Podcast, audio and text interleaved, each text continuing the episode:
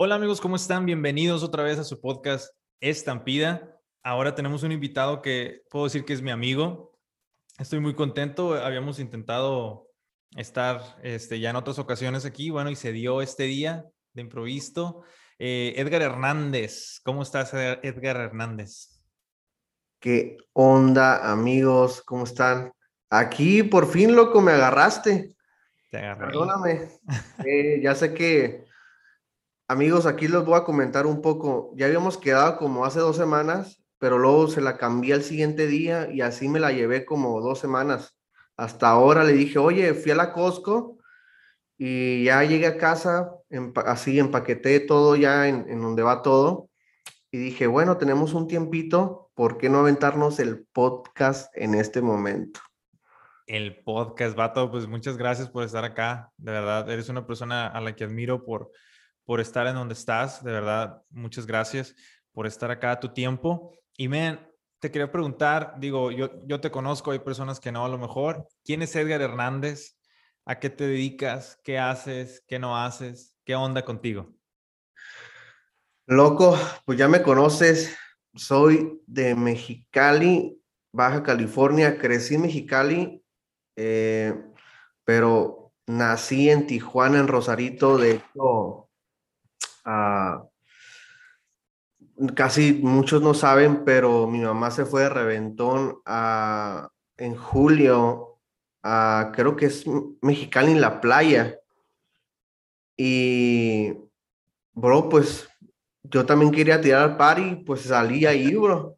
Salí en el reventón, en ambulancia, nací en la ambulancia, no llegué al hospital, no llegué al hospital. Entonces, Rosarito era cuando Rosarito era parte de Tijuana, entonces en la, el acta pusieron Tijuana, entonces, pero literalmente nací en Rosarito. Loco, esa es una gran historia, man. Sí, pero no la cuento, de hecho no la he contado ni en mi canal, bro. Ni le he dicho mucha gente, pero aquí le estoy uh, comentando y es una joyita para ti, papá. Man, es una gran historia, loco. Qué buena onda esto. Man, este, jamás lo hubiera imaginado. O sea, que, que naciste en una ambulancia, man. O sea, está increíble. Y luego que, que, naciste aquí en Tijuana. Yo pensaba que eras de Mexicali 100%. Pues literal sí. O sea, crecí en Mexicali eh, toda mi vida en iglesia, músico en iglesia. Pero cuando me fui a vivir a Tijuana dije, me sentí en casa, bro me sentía, oye, esta brisa la necesitaba, bro. Yo quiero respirar este aire fresco y no el calor que te pega seco. Aunque ya ahorita pues estamos en Phoenix, Arizona y pues básicamente es lo mismo que Mexicali. Pero sí le sufrimos, eh, sí le sufrimos, pero algún día sé que Dios ah, se va a compadecer de nosotros y nos va a regresar a San Diego, papá. Oye, men, y no, y no te pasa, digo, conozco varios de Mexicali y, men, no sé por qué razón presumen el calor de, allá. O sea, decimos, acá hace calor, no, hombre, Mexicali es un montón y que viene acá. Y, o sea, lo presumen, men. ¿Por qué hacen eso? Pues es que nadie le va a ganar a, Mexicali. O sea, nosotros, los mexicalenses, agarramos cura de los tijuanenses porque los tijuanenses dicen, ah, está a 75 Fahrenheit, es un calorón y están sudando y nosotros 75 no es nada, bro. Allá vete a Mexicali a 120, 115 y ahí no baja, papá. Y pues así echándote con la manguera agua todos los días, bro. Loco, recuerdo que una vez nos invitaste a un cumpleaños tuyo Llegamos, era de noche, eran como las 8, 9, men, está como a 110 de noche. Se me hace algo increíble. Esas grandes fiestas, las polladas. las polladas, exacto. las polladas, súper, súper. Las polladas, hicimos varias polladas, bro. Fue un, exitazo. O sea, la última donde fuiste tú, yo no sé cómo llegaron, bro, la verdad. sí les comenté y todo, dije, no, no van a venir estos locos. O sea, los voy a invitar, pero ni van a venir, bro. Ah, y de hecho invité a gente que yo pensaba que no iba a ir y esa gente era la primera, o sea, la primera gente que llegaba, bro. Y yo, wow, no manches, se llenó, bro, banda en vivo, jazz, bro, es muy jazz. Súper bueno. No, estuvo muy chido, bro, estuvo muy chido. Pues de hecho nos perdimos y nosotros llegamos a, pues primero a un, a un, a un lugar, a una iglesia que se llama Miau Miau. y ahorita marca, y aquí estamos en el miau miau, las personas de Mexicali iban a saber qué onda y ya pues después nos dijo, ¿qué andan haciendo ahí? Era un, bar. No sé qué rollo. Ay, todos locos, bro. Men, este, has estado aquí en, en, en, la música, eres, eres productor, eres músico, gran músico, men, pero ¿cómo te definirías tú si, es decir, hago esta pregunta porque fíjate, Ah, yo creo que todo nos pasa. A mí me pasa cuando me preguntan qué hago. Por ejemplo, pues estudié contabilidad. Les digo, ah, pues soy contador. Pero, ¿qué pasaría si dejo de ser contador, si no hubiera estudiado contabilidad, no? O sea, ¿quién sería yo? O, por ejemplo, yo canto en la iglesia y puede estar tan arraigado esa onda en mí de, de que, ah, no, pues yo canto en la iglesia y canto y canto y canto.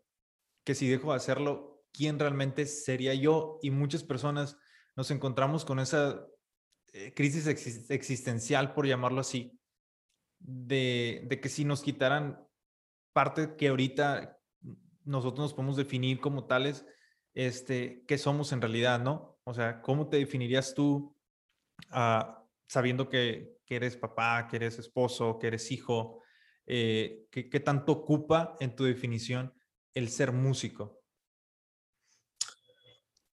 Loco, es una buena pregunta. Yo creo que antes de pandemia no hubiera sabido a responderte esta pregunta, pero ya ahorita yo creo que si no fuera músico, yo creo que grabaría videos.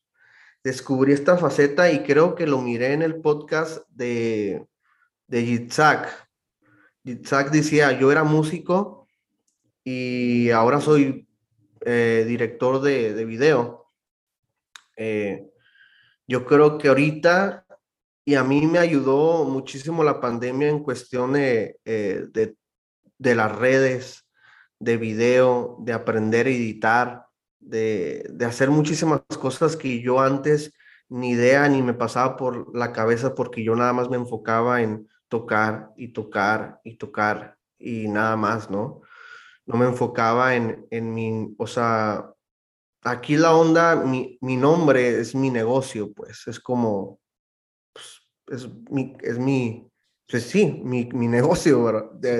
literal. Entonces tengo, ¿cómo, cómo puedo yo, uh, perdón, cómo puedo ampliar eh, en mi negocio? Pues haciendo videos, bro. Entonces, uh, un día me levanté, una de las personas que siempre me ha, ha animado y empujado es mi esposa, bro. O sea, desde que empecé mi primer video, eh, y me acuerdo muy bien, ella me dijo, cómprate una GoPro y empieza con eso.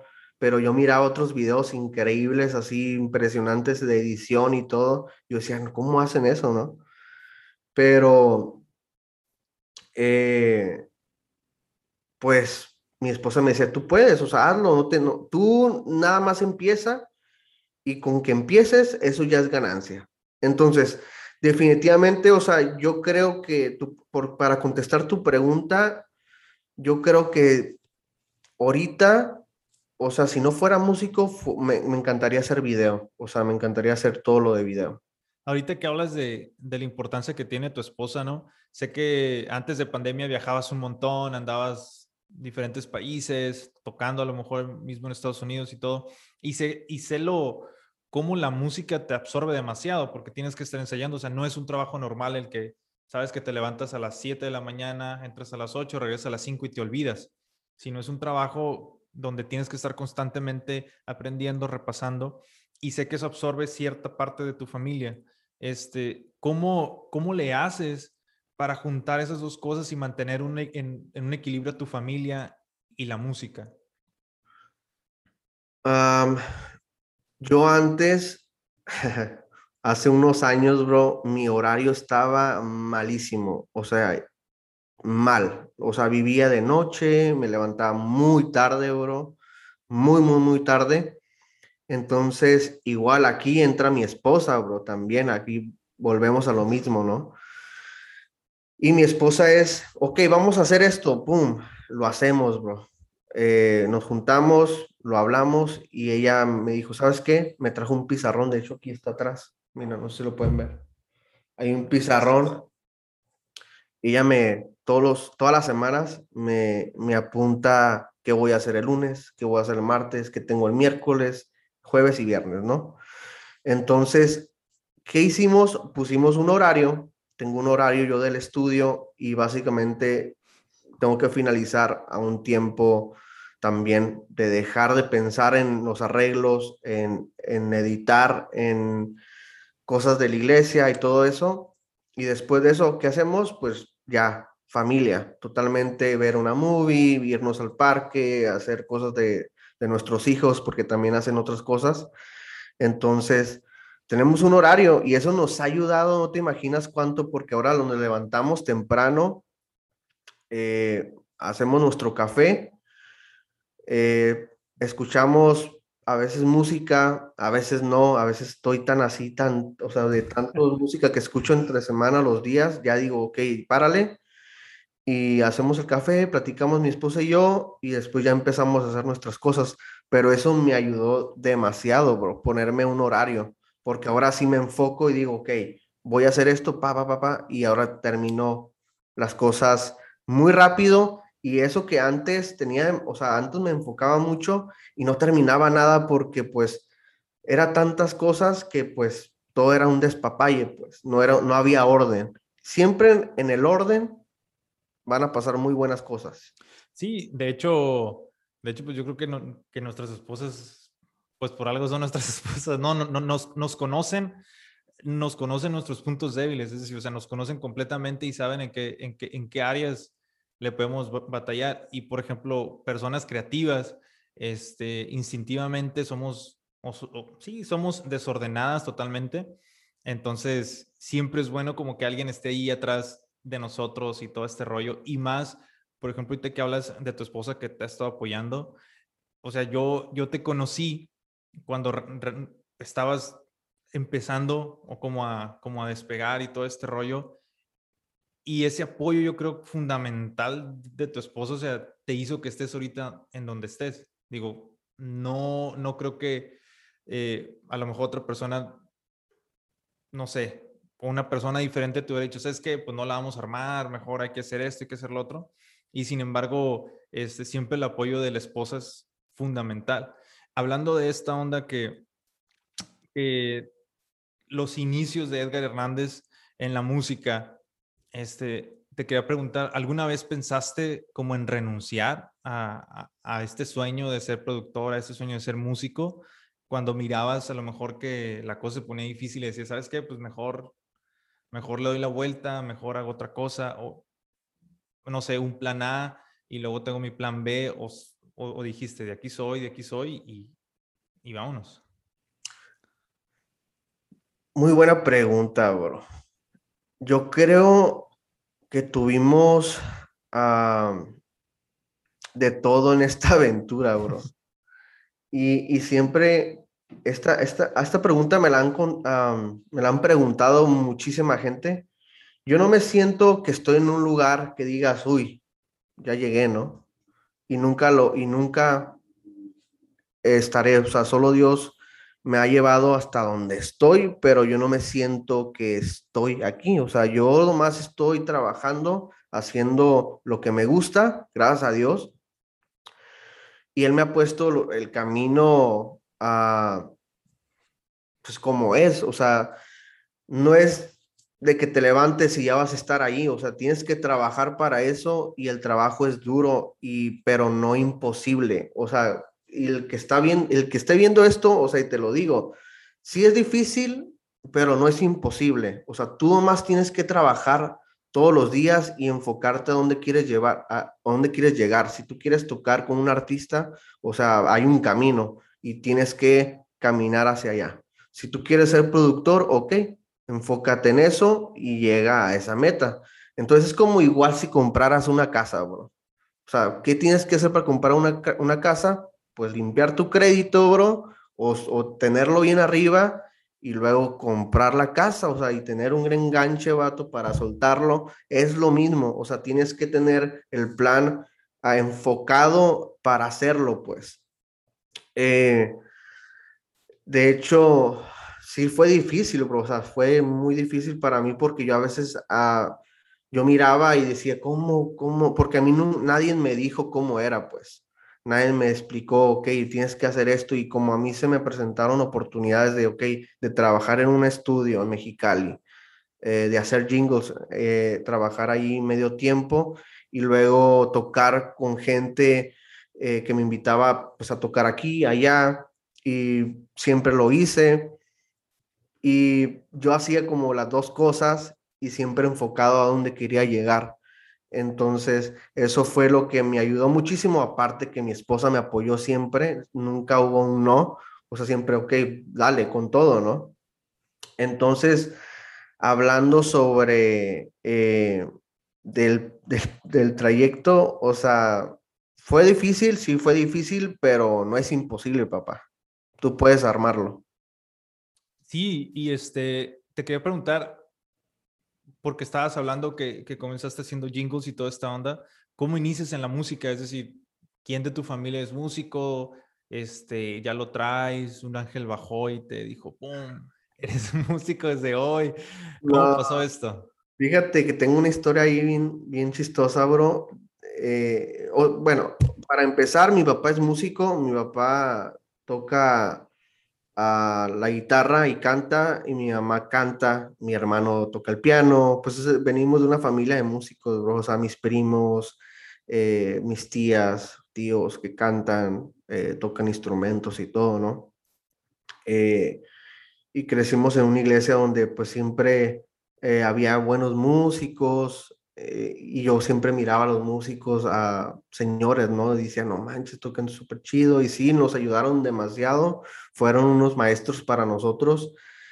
Y, y haz de cuenta que mm, un día, bro, era había un congreso de, de jóvenes. Bro, tengo que apagarle el arroz. Va a haber un corte, amigos, va a haber un corte. Tengo que apagar el arroz, ya me acordé. Espérenme.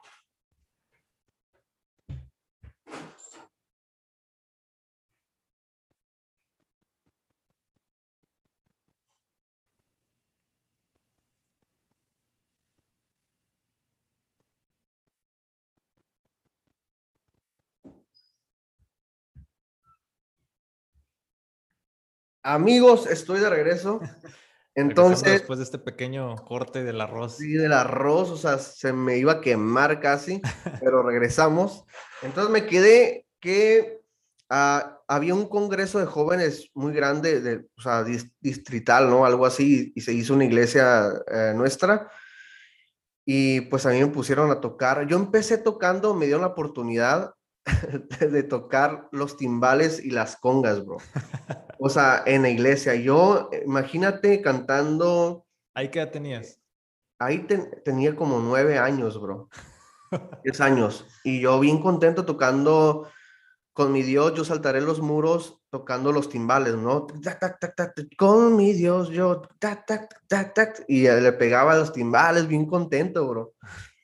Y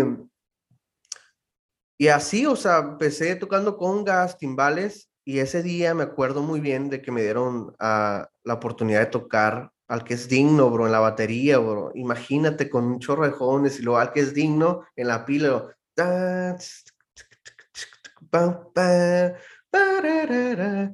Yo así parecía que iba a salir Luis Miguel, bro, algo así. Yo contentísimo, bro. Terminamos de tocar y todo y se acabó el congreso y se me acercó una, una hermanita y me dice, oye Edgar, pues, pues, siento esto decirte y pues te quiero decir que tú no eres baterista. Y yo a la fregada, pues toqué horrible. o sea, a poco toqué re mal. Me dice, eh, no, tú no eres baterista, eh, tú vas a tocar otro instrumento. Y yo, pues no, pues yo quiero ser baterista. Yo estaba aferrado a la batería, bro. Y no, yo siento que tú vas a tocar otro instrumento y así me quedé y con y eso con eso con eso soñé, ¿no? Con eso soñé eh, y siempre lo, o sea, todos los días lo recuerdo, o sea, todos los días y siempre lo, lo tenía en mente. Yo no voy a tocar la batería, yo quería ser baterista y aferrado a la batería. Pero un día se va el bajista, pues eh, acá entre nos lo ponen en disciplina, ¿no? y, y, se va. Y se va a la iglesia y, y pues me dan chance, pues me dicen mi primo, oye, eh, pues ahí está el bajo, papá, dale, vas a tocar todos los servicios el bajo. Y yo, es, es, buen, es buen negocio, o sea, eh, está buena la oportunidad, tocar todos los servicios, estar enfrente así brillando, pero el bajo, ¿no? Y yo decía, no manches, no quiero tocar el bajo, bro. Y dije, bueno, pues hay que brillar, ¿no? bro, pues no sabía nada, bro. No sabía nada el bajo, o sea, me enseñaron así, dale así, y yo tocaba con un dedo y un dedito así. y así, y, y, pues, los que me conocen, pues estoy pequeño. Eh, imagínate, estaba más pequeño, bro, y el bajo así grandísimo. Y pues era, era ahí, la, iban a verme, papá. Eres el del show. Era el del show ahí, oye, un morrito tocando el bajo, ¿no? Y, pero fíjate que Dios ya lo tenía planeado, o sea, yo me acuerdo muy bien que, o sea, fue tan rápido el aprendizaje del bajo que yo ni me acuerdo ya que ya estaba haciendo cosas en el bajo que, que, o sea, no quiero ni decir, o sea, que otras personas no podían hacerlo a esa edad, ¿no? pero yo me, me enfoqué tanto, bro, y miré tantos, o sea, DVDs o CDs en ese entonces. Me tocó la era del cassette bien poquito, soy del 89, pero, o sea, miré DVDs de bajistas, Fred Hammond, tenía un primo que me, que me pasaba todos esos discos, Kirk Franklin, Fred Hammond, Ron Kenoli.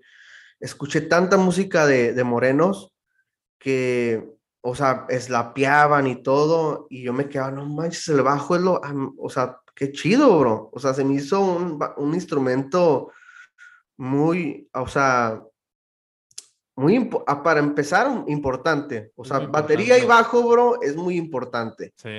O sea, en un grupo tiene que ver bajista y baterista. Y, y esos dos instrumentos siempre van a tener chamba, bro. Siempre no, o sea, si no hay guitarra, no hay bronca, bro. Hay un piano, ¿no? Pero igual con el piano, si no hay piano, pues hay guitarra. Pero pues bajo y pila, bro, es un consejo que les doy, amigos. Entonces, siempre van a tener chamba. Eh, y, y haz de cuenta que pues fue muy rápido el aprendizaje y a los 12 años yo creo que ya había varias iglesias ahí que, que miraban en, en, los congresos juveniles y todos me invitaban a otras iglesias a tocar en sus congresos y así empecé. Mi mamá, iban por mí a la casa, todo me acuerdo, iban por mí a la casa y mi mamá salía y yo ya me, ya me subí al carro, ¿no? Y todo. Lo bueno es que nunca me robaron, bro. Tú eres secuestrado. Sí, bueno, ahorita que me acuerdo, o sea, ahorita tengo un niño de 14 años, bro. O sea, como a los 12 años ya iba a andar ahí para arriba y para abajo, ¿no? Eran iglesitas de, así en, en Mexicali. Y, y, bro, no, y deja tú, o sea, ahorita que me acuerdo, o sea, mi mamá me dejaba ir en camión a los 12, 13 años con mi bajote, bro, de seis cuerdas, Honer, en el camión, iba a caminar y agarrar el camión en Mexicali. Calorón, bro, pero yo nunca faltaba a la iglesia, bro. O sea, yo siempre ahí estaba al pie del cañón, martes, jueves, eh, viernes, domingos, a doble servicio, y ahí estaba, bro, dándole con todo. Y eso fue mi escuela. Esa fue mi escuela. ¿Qué tal? ¿Cuándo, desde que, desde que inicias a tocar el bajo hasta ya una edad más pues de más, de más madurez y todo eso, ¿cuándo te das cuenta que eres bueno? Porque digo, hay muchos, o, o vemos muchos que vamos empezando y ya nos creemos los mejores. Y, y después viene como ese baño de humildad, ¿no? Y, y, todo este rollo. Y hay personas que nunca agarran el rollo de que, ¿sabes qué? O sea, no saben que no son buenos. Ellos siguen pensando que son buenos, buenos, y nunca como que les cae esa, esa onda en la cabeza. Entonces, ¿tú cuándo te das cuenta que eres bueno? Yo no soy bueno, vato. Yo no soy bueno, o sea, la verdad, bro. O sea, yo no soy bueno. Yo, yo lo único que sé es que nada más lo hago, bro. Y lo hago con, o sea, lo hago con pasión y con el cora, bro. O sea, yo toco y le meto mi cora a eso, pues porque si tú no le metes eso, se va a escuchar como un robot. O sea, yo no me considero que soy un virtuoso como hay muchísimos bajistas que admiro, como un Junior Braguiña, que es un perrísimo, eh, toca con Eli Suárez, eh, es un brasileño perrísimo, bro, y el vato toca impresionante, es un virtuoso. Eh, también, o sea, Nathan East, Pino Paladino, el bajista John Mayer, o sea, son bajistas que son virtuosos, que son, bueno, Nathan East no es virtuoso, pero él toca, es lo que yo me considero más por ahí, por ese, por ese camino que es más de feeling, más de sentimientos, más melodía, eso es lo que a mí me gusta y escucho mucho.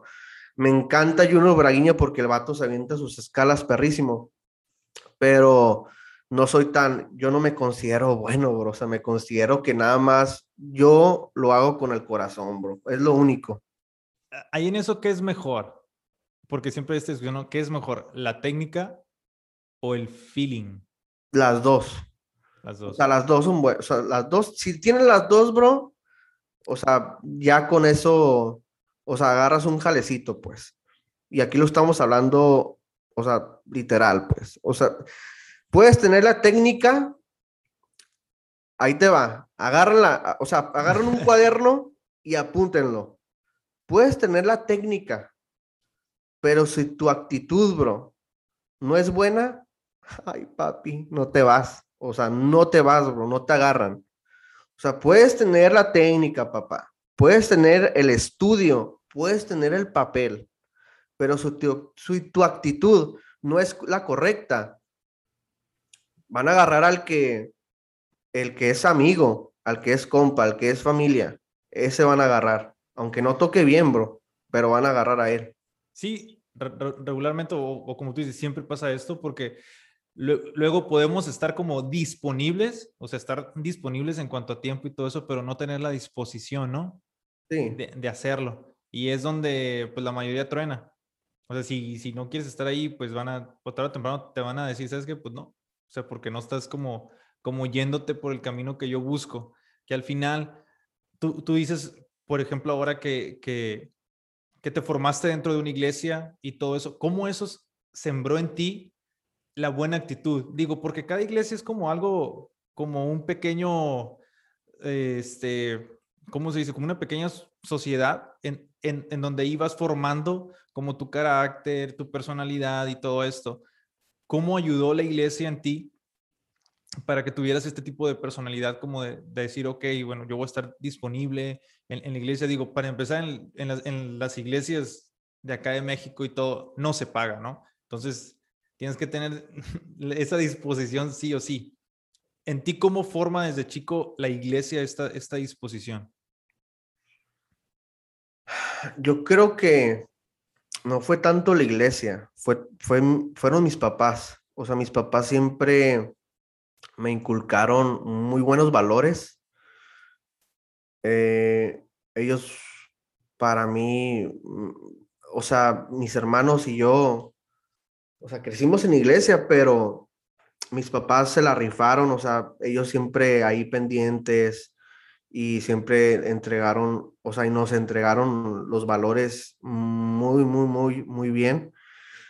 Eh, y la iglesia, o sea, nosotros estábamos sirviendo, o sea, queriendo, pues, pues servir, papá, o sea, servir con todo el corazón y lo hicimos muchísimos años, pero a lo mejor me voy a otro tema, pero yo un día me levanté y, escuché, o sea, miraba conciertos y yo decía, ¿cómo viven esa gente, no? O sea, yo quiero hacer eso. ¿Y cómo se puede hacer eso? Y ahí fue cuando yo ya entré a una etapa de, de que, pues es una carrera, es una carrera como cualquiera, como un doctor, como un maestro, eh, un músico es lo mismo, o sea, se le, tiene que, eh, no se le tiene que dar las gracias, o sea, se le tiene que, o sea, pagar por su servicio. Y claro, o sea, ahí está el corazón también, ¿no? No hay, no, no se puede decir que, ah, no, te voy a cobrar por todo, ¿no? No, no, y te digo, vamos a lo mismo, o sea, eh, hay que saber con quién y con quién no pero, pero sí eh, me ha encantado aprender sobre la marcha porque vas aprendiendo, cada día vas aprendiendo algo nuevo.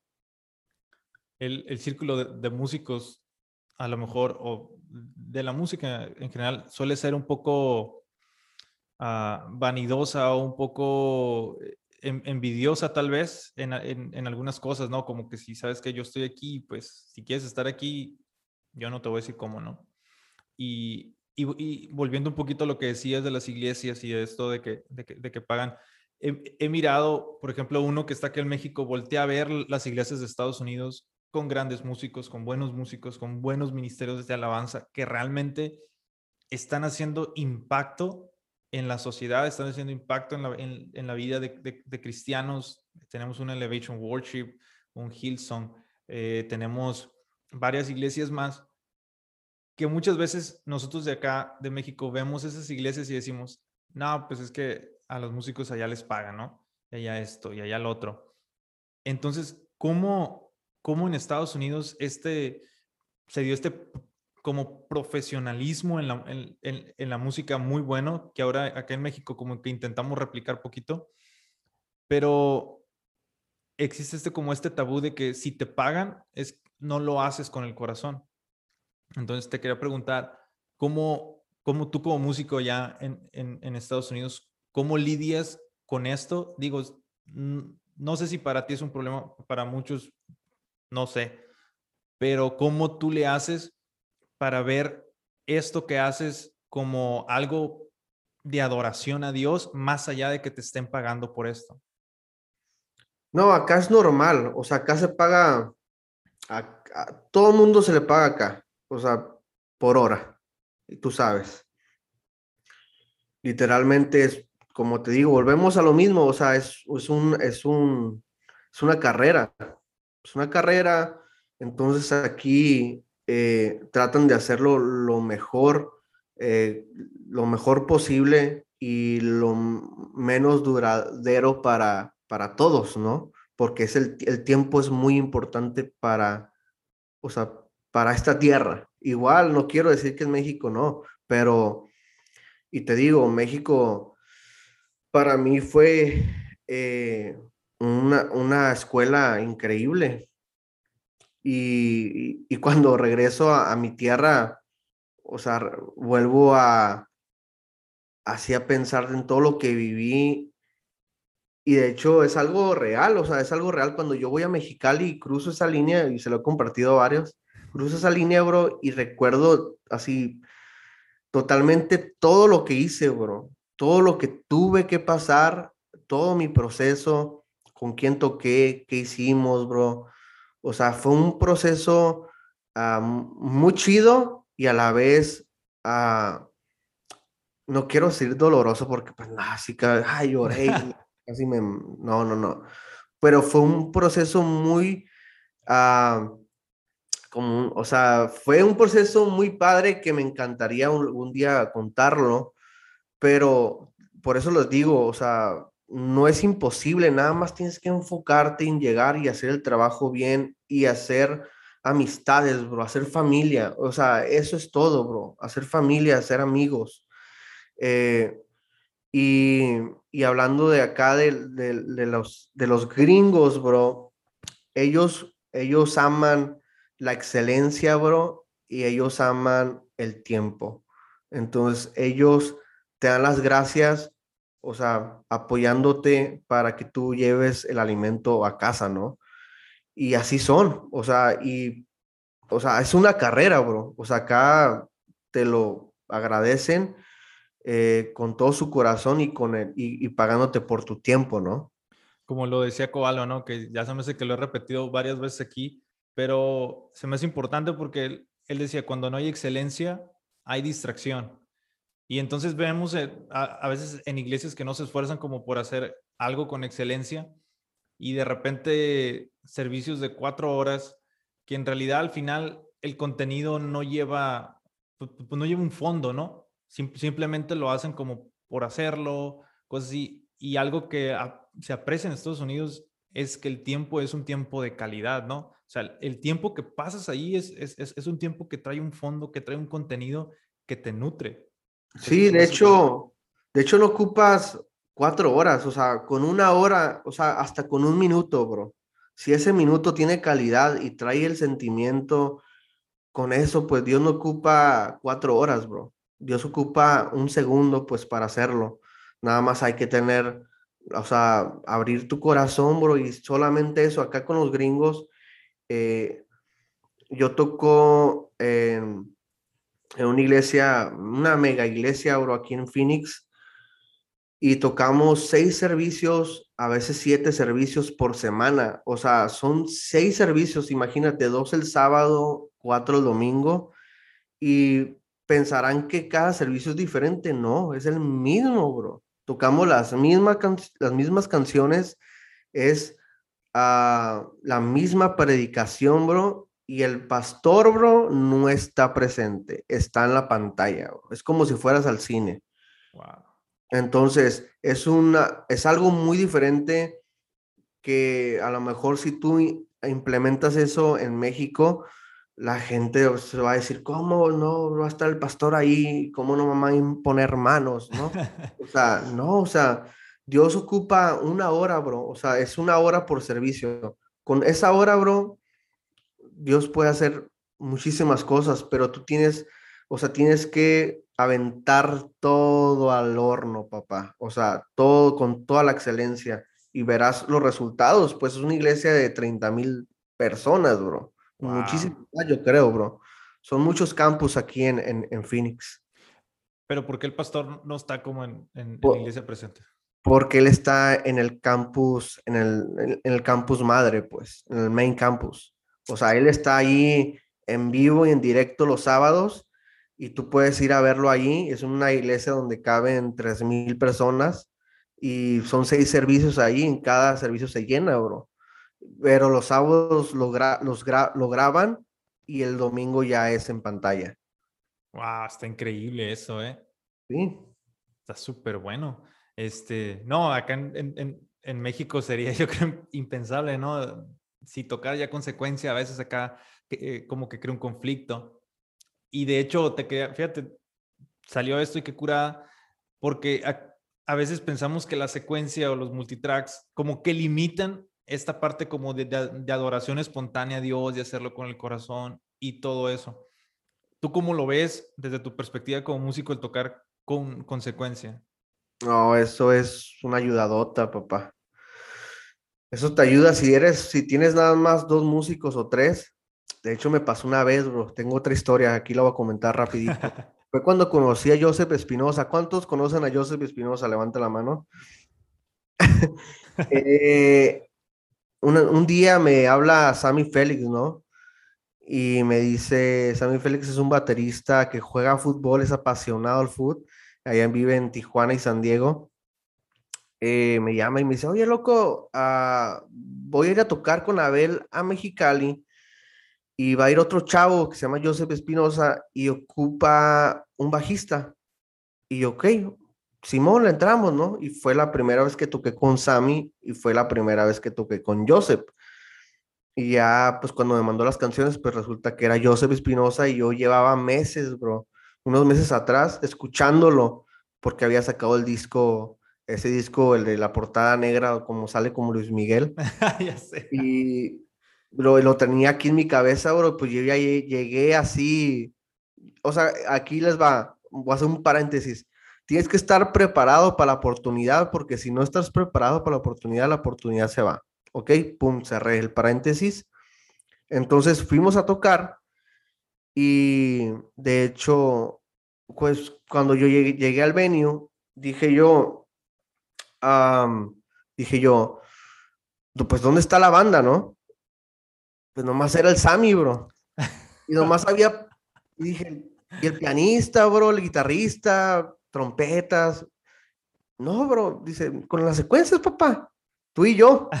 Yo, no manches, bro, ¿cómo vas a tocar tú y yo? O sea, todo lo que lleva. Sí, papá, tú montate. Y me monté, bro. Loco, puso la secuencia, bro, y tenía todo, menos bajo y pila. Bro, sonó loco, así impresionante, bro. Luego miré video, sonaba como si fuera Luis Miguel tocando, bro. Así, con toda la banda. Y desde ahí dije, wow, el parote que hacen las secuencias. Entonces, la verdad sí es bueno tocar consecuencias en iglesia, te ayuda muchísimo. Y como dices, eh, aquí va, aquí van dos cosas. Una, siempre hay que tener un, director musical en la iglesia para que, ¿por qué? Porque él se puede encargar de eso, del flow. Él se puede encargar de tener un micrófono y de, de que fluya la banda bien cuando va a ser el flow. Porque se acaba la canción, apaga la secuencia y que sigue el flow y pues no hay secuencia, pero ahorita hay tanta, hay tanta herramienta que hasta con el, hasta con la secuencia se puede hacer flow, nada más tienes que, ah, aquí vamos a hablar de producción, pues tienes que sentarte en el estudio y crear todo ese flow, o sea, uh, digamos, crear el flow, poner un patcito, poner unos layers y hacer todo pues en casa y llevártelo para que ya esté todo ordenado. O sea, pero a veces volvemos a lo mismo, nos encanta tener todo a última hora y pues no hacemos nada y pues ahí es cuando pase y sale todo, ¿no? Que, que, que, eso lo miré que lo hacía mucho a Julio Melgar, ¿no? Que se acababa la rola y se, y se quedaba el, el, el, el pat y todo y, y seguían y sobre eso ministraba, que el compa es, yo creo que es una escuela que uno puede o tiene que agarrar, o sea, para poder como ministrar así en, en, en la iglesia, pues está súper chido lo que hacen, ¿no?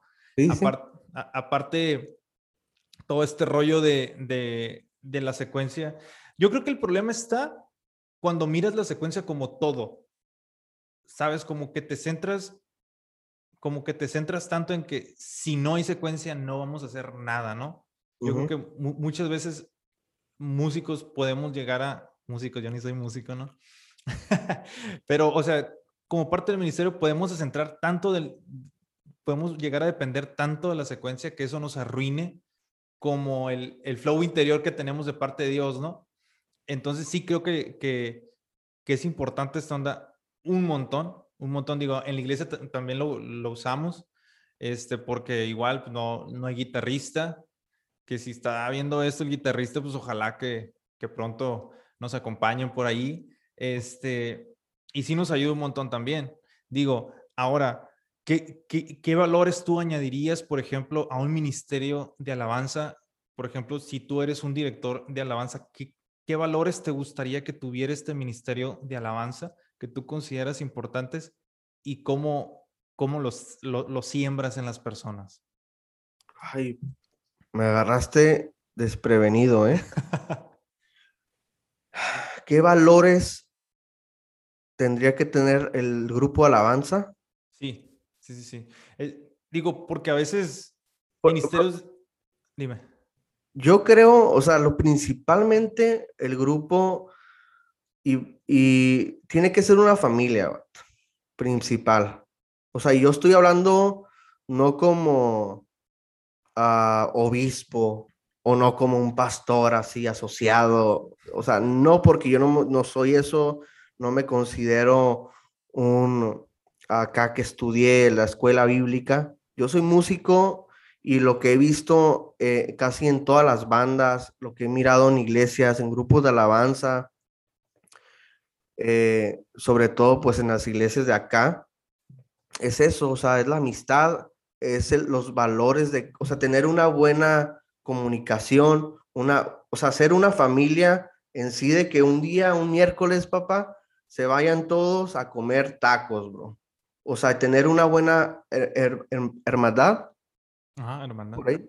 O sea, y, o sea, tener eso, tener eso, porque tienes que tener, eh, o sea, el corazón, o sea, agradecido con todos y, o sea, es un, yo creo que se puede hacer, pero allá no nos inculcan todo eso, bro. No nos inculcan eso, nos inculcan a estar eh, sirviendo, estar correctos, bro, con la corbatita aquí, papá, zapatitos, porque si no, no cae el Espíritu Santo, ¿no? lo dije, ¿no? Eh, yo, me estoy, yendo directo, o sea, porque a mí me encanta ser directo. La onda no es así, o sea, tú tienes que ir a pasártela bien, Dios va a bajar porque, o sea, porque tú traes el corazón, eso es. No es porque el hermano Joacín Ramos trae la corbata roja y con esa el espíritu cae, ¿no? No, no, no. Eh, y el grupo de alabanza tiene que estar sano, o sea, sano, esa es la palabra, papá, sano.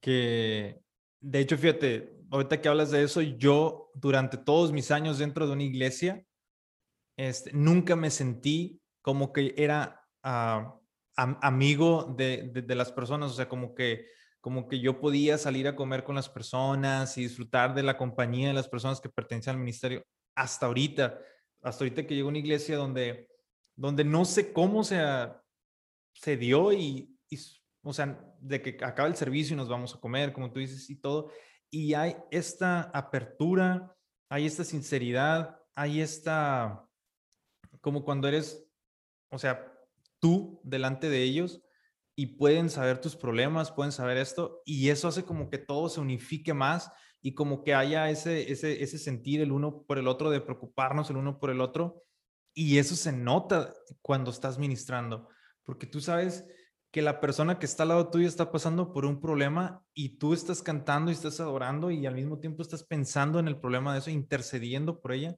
Es algo muy, muy chido que se dé eso en los ministerios de alabanza Ahora, este, por ejemplo, platicaba con, con Arte Aguilera y me decía que, que se pueden crear lugares seguros dentro de la iglesia donde se puedan abrir las personas.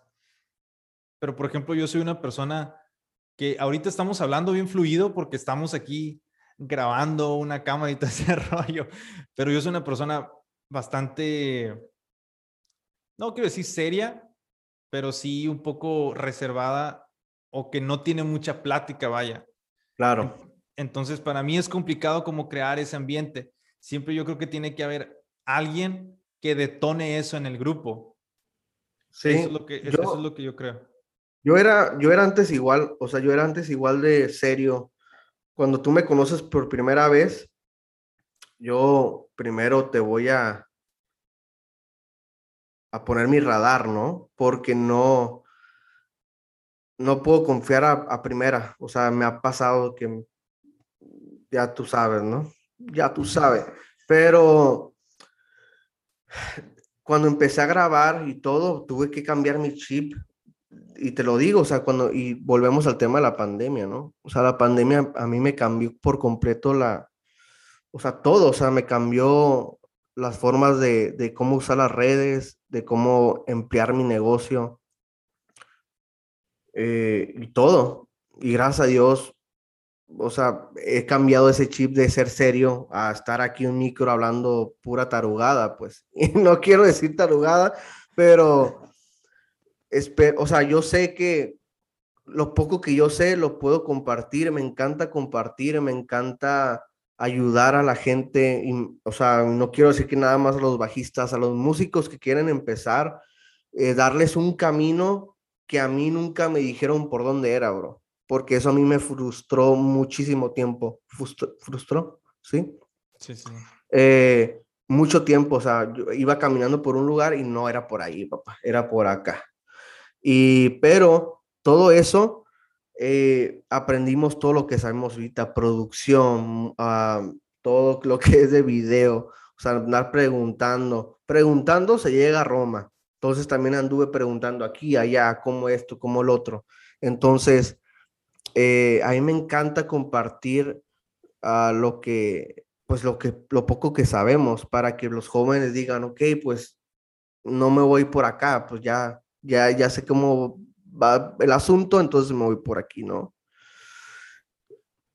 ¿Cuál es tu, ahorita que hablas de producción, ¿cuál es tu proceso creativo para hacer un arreglo? Porque yo creo que es diferente a personas que lo hacen por hobby, a personas que lo hacen por trabajo. Porque cuando lo haces por hobby estás esperando mucho ese momento de eureka, ese momento de, de inspiración para sentarte y ponerte y tienes que estar en el mood y todo esto. Pero yo creo que cuando tienes, que cuando lo haces ya como un trabajo, yo creo que como que no sé si haces como esas pequeñas trampas para hackear tu mente y, decir, ah, ok, así es como me pongo en mood y, comienzas a, hacer este proceso. ¿Cuál es tu proceso para, para, hacer arreglos, hacer música?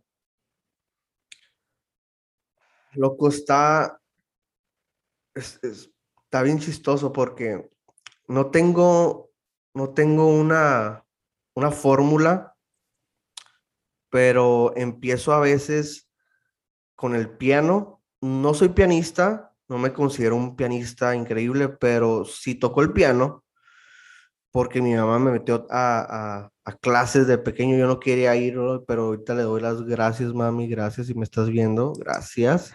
Porque de hecho yo no quería ir, vato. Yo no quería ir. Yo le decía, no, está bien aburrido el piano. Y ahorita me ha ayudado muchísimo. A veces empiezo con el piano, pongo un pad. Depende mucho el, el, el, el estilo, el género, ¿no? Porque pues ahí de repente me ha llegado un reggaetonero y pues a veces empiezo con el beat y eso me ayuda muchísimo a abrir todo el panorama y da un, da un, o sea, ok, ya sé dónde estoy y empecemos con las percusiones y todo eso. Como a mí me encanta la batería, bro, a veces está bien, o sea, está bien chistoso que a veces empiezo con la batería, bro. O sea, hacer el beat y todo y después metemos una guitarrita y después el piano. Pero básicamente en todas las baladas, en todas las, en las canciones que son de adoración, ah, empezamos con un pianito y un pad. Pero, y, y, te preguntarás, pero ¿por qué no empiezas con el bajo, no? Si eres bajista. pero no, bro, o sea, yo creo que el bajo lo dejé, lo, lo estanqué un rato por la onda de la producción. A mí cuando llegó el momento de aprender producción, yo decía, este es otro mundo total y yo quiero aprenderlo bien, quiero aprenderlo con todo porque me encariñé con todo, o sea, miraba los preamps, no, no sabía que se llamaban preamps, para empezar. Yo decía, ¿qué son esas racas, no? Y así fue cuando aprendí, o sea, con, con jingos para, de gobierno, ahí en Mexicali, y, y pues ahí aprendí, loco, y es mi proceso, o sea, me levanto una mañana, 8, 7, agarro un cafecito y a las 9 empiezo a, a, darle y terminamos como a las 6, 7, depende, ¿no? Eh, si agarramos break o no, y así, así le damos. estaba checando que, que has grabado bajos para Miensal Marcos, Ale Fernández, y este, le, le produjiste a, Marcela Gándara. ¿Qué te, ¿Qué te nutre el trabajar con estas personas? ¿Qué te llevas cada vez que trabajas con personas como, como esas que te mencioné? Uh, ¿Qué me llevo?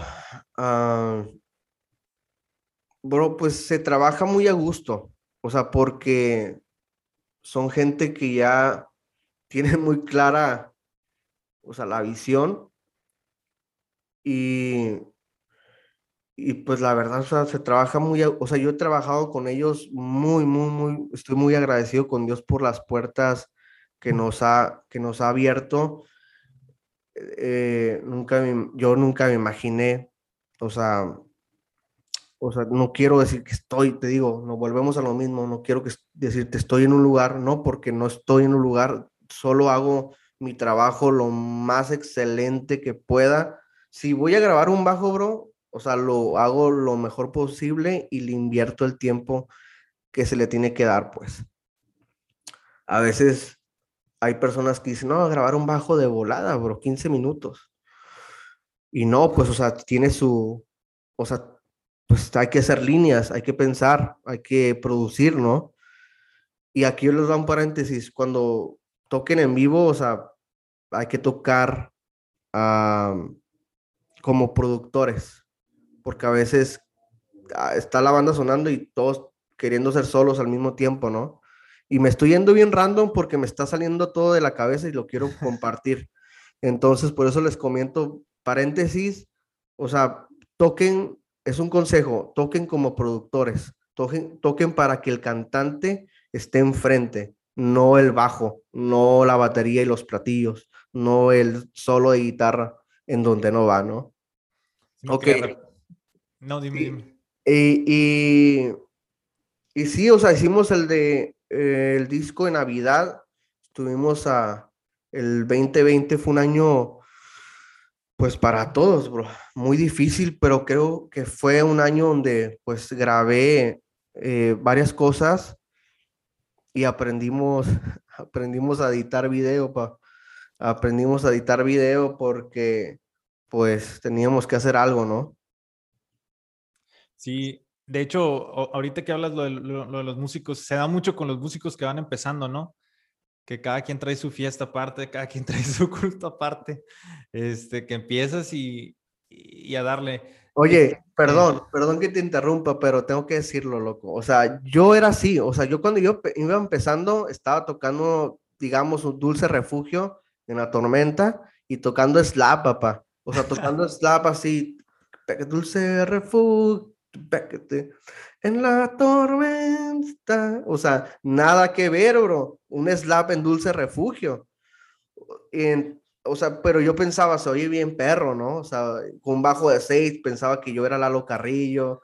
Estaba muy metido en esa onda de bajo de seis y todo. Y no, loco, o sea, eso, amigos, no tengo nada en contra de los bajistas que usen cuerdas de seis, pero, pero sí, usen de cinco, usen de cuatro, porque son los tiempos correctos, ¿no?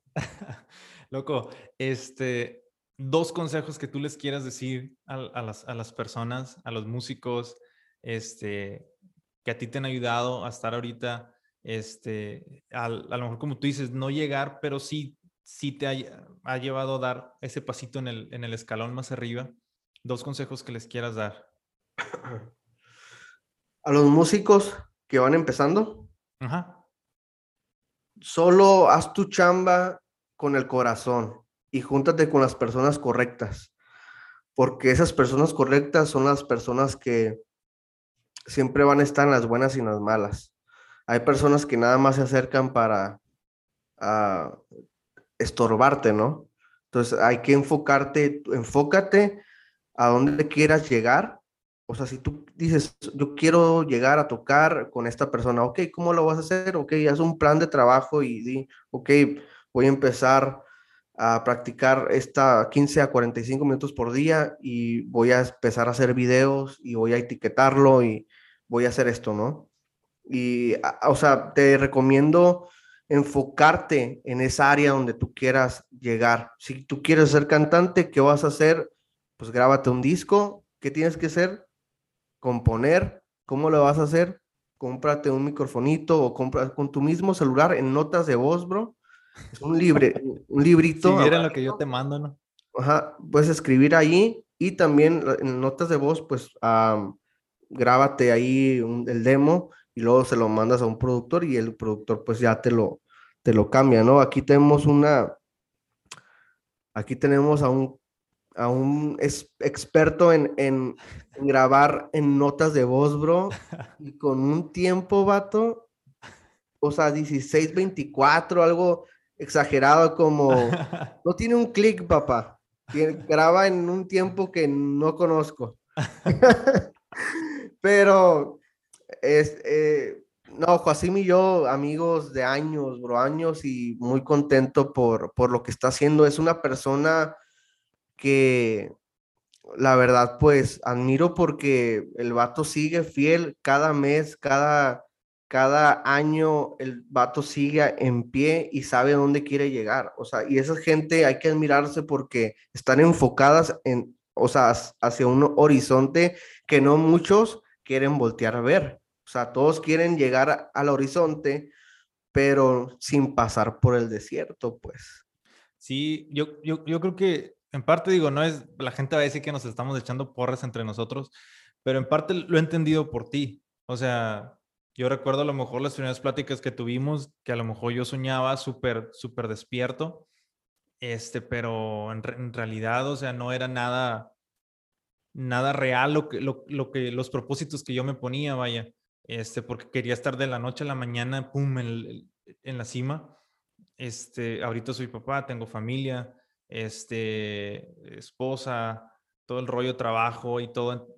Entonces, eh, he aprendido como a disfrutar ese pequeño proceso, ¿no? Paso a pasito, paso a pasito, paso a pasito, y tener como esa paz, esa tranquilidad de que aunque no llegue a lo mejor a miles de personas o lo que sea, las cosas que estoy haciendo me dan paz porque las estoy haciendo bien, las estoy haciendo con el corazón, las estoy haciendo con calidad. Y yo creo que, que, que cuando te pones metas muy altas y perspectivas demasiado altas, este, y quieres estar ahí simplemente por estar ahí, yo creo que es cuando vienen los fracasos, ¿no?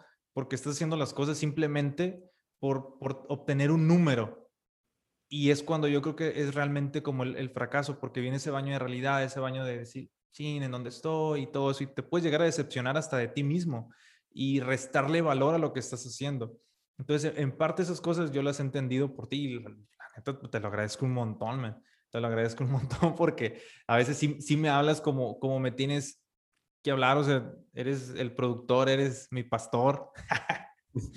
Pero está muy chido, como tú dices, rodearse de personas correctas. Y mi esposa la otra vez me lo decía, dice, yo no sé por qué tienes amigos así, dice, tan gachos como le, nada. O sea, amigos tan, uh, este, como tan, tan sencillos, tan centrados. O sea, porque no, y sí, revisando la lista, o sea, no me junto con personas así que tú digas, oh, estos acá andan este, de, de, de, balines, son, son desorganizados, son esto, son lo otro, sino que el, tu perfil es el perfil de la mayoría de mis amigos y eso me ha ayudado a mí, por ejemplo, a, a, a centrarme en cosas y hacer las cosas como con más, más madurez. Yo a mis 33 años no me considero una persona súper ma madura, pero mi, miro tu actitud, miro la actitud de diferentes personas y como que eso me da a aprender a cómo, cómo comportarme en mis proyectos y eso está súper chido. Entonces, las personas que quieran conseguirse un productor, que los ayude en su música, no simplemente consíganse, digo, ya les voy a aventar un consejo, no simplemente consíganse alguien que les haga música, sino, sino alguien que trabaje y que, y que, que trabaje al lado de ustedes, que, que, los esté como, como centrando, porque a todos nos gusta que nos aludan, aluden, o sea, que nos echen porras. Pero la realidad es que, pues realmente nadie más, nadie más se va a fijar en ti si no hace la, la, las cosas con seriedad. Sí, yo creo que yo soy una persona muy directa y siempre te lo he dicho y muchas, mucha gente, o sea, no, no le cae mi onda porque yo te lo digo sin pelos en la lengua. O sea, yo te lo voy a decir si estás mal o no. Y yo soy así y siento que me ha... Yo soy, yo me puedes ver ahorita, yo soy chistoso, me encanta vivir la vida feliz, yo soy amiguero, me encanta hacer carnitas asadas, pero yo soy de las personas que si te estás equivocando, te lo voy a decir para que tú cambies eso o sea, para que tú tengas una segunda oportunidad, para que tú lo puedas corregir a tiempo y no te afecte a un cierto tiempo. Eh, porque me encanta ayudar, vato, porque, porque me encanta eh, ser, ser real, pues. Como tú me miras a veces, o sea, hace unos días estaba en, en, en Instagram, hice un, un live, vato, y tocando una cumbia, ¿no? O sea, para agarrar la fiesta, ¿no? O sea, no, no soy tan, no, tengo que poner una, una gabardina, bro, y hacer un video bien bonito, porque pues hay que dar, no, no, no, somos normales, o sea, somos, me encanta transmitirles eso, pues, porque somos normales, porque tú me puedes hablar un día por mensaje y te puedo contestar. A veces no porque me tardo, porque ando haciendo unas cosas, pero o sea, yo soy así, siempre seré así, y te, siempre te voy a decir, o sea, directamente, y te lo diré, esta rola está mal, esta rola no, o sea, esta rola sí y así, o sea, yo, tú sabes. Sí, sí, sí. Entonces... yo creo que... ¿Qué, qué, qué planes ahorita tienes en tu, en, en, tu futuro corto en cuanto a la música, en cuanto a tu, a tu canal de YouTube? Sé que tienes el canal. ¿Qué planes hay, hay para ti? ¿Con quién vas a grabar? Si se puede saber. ¿Qué onda? pues vienen cosas que no puedo decir todavía, pero uh, vienen cosas muy chidas. Yo, o sea, yo con mi familia, ahorita mi esposa tiene un proyecto, uh, me encanta, te digo, o sea, mi esposa me ha ayudado demasiado, bro. Y ahora, ¿por qué no ayudarla, no? Tiene un proyecto ahí de, un podcast, se lo voy a, lo vamos a producir ahí. Eh, para que vayan a su canal. Luego se los paso. Va a ser de mujeres, bro. Para, o sea, tu esposa le va a encantar todos los temas. O sea, van a ser temas perros, bro. O sea, temas de la realidad. Y ya estoy haciendo un comercialote, ¿eh? Mi esposa me lo va a tener que pagar, bro. Eh, pero va a ser, o sea, para las mujeres esos temas les va a encantar. No va a ser de mamás, va a ser temas reales y como, pues, bueno, todo es real, ¿no? Pero como temas fuertes, bro, fuertes, así de enfermedades, de matrimonios y toda esa onda, ¿no? Eso para mí va a estar chido, me encanta, te digo, hacer eso. Y lo que viene, estamos trabajando en unas canciones para Jaso, eh, estamos trabajando con otro amigo, o sea, eh, que se llama Otto Castro también, estamos trabajando en una canción para Jaso, va a ser, va a estar chido, ya queremos que, que lo escuchen. Y algunas cosas por ahí que no, no puedo comentar, pero vienen muy buenas cosas. Es un buen año calmado, es un año calmado, eh, aunque ya tenemos ahorita uh, salidas cada mes hasta diciembre. De hecho, en diciembre vamos a Tijuana. En diciembre vamos a estar en Tijuana.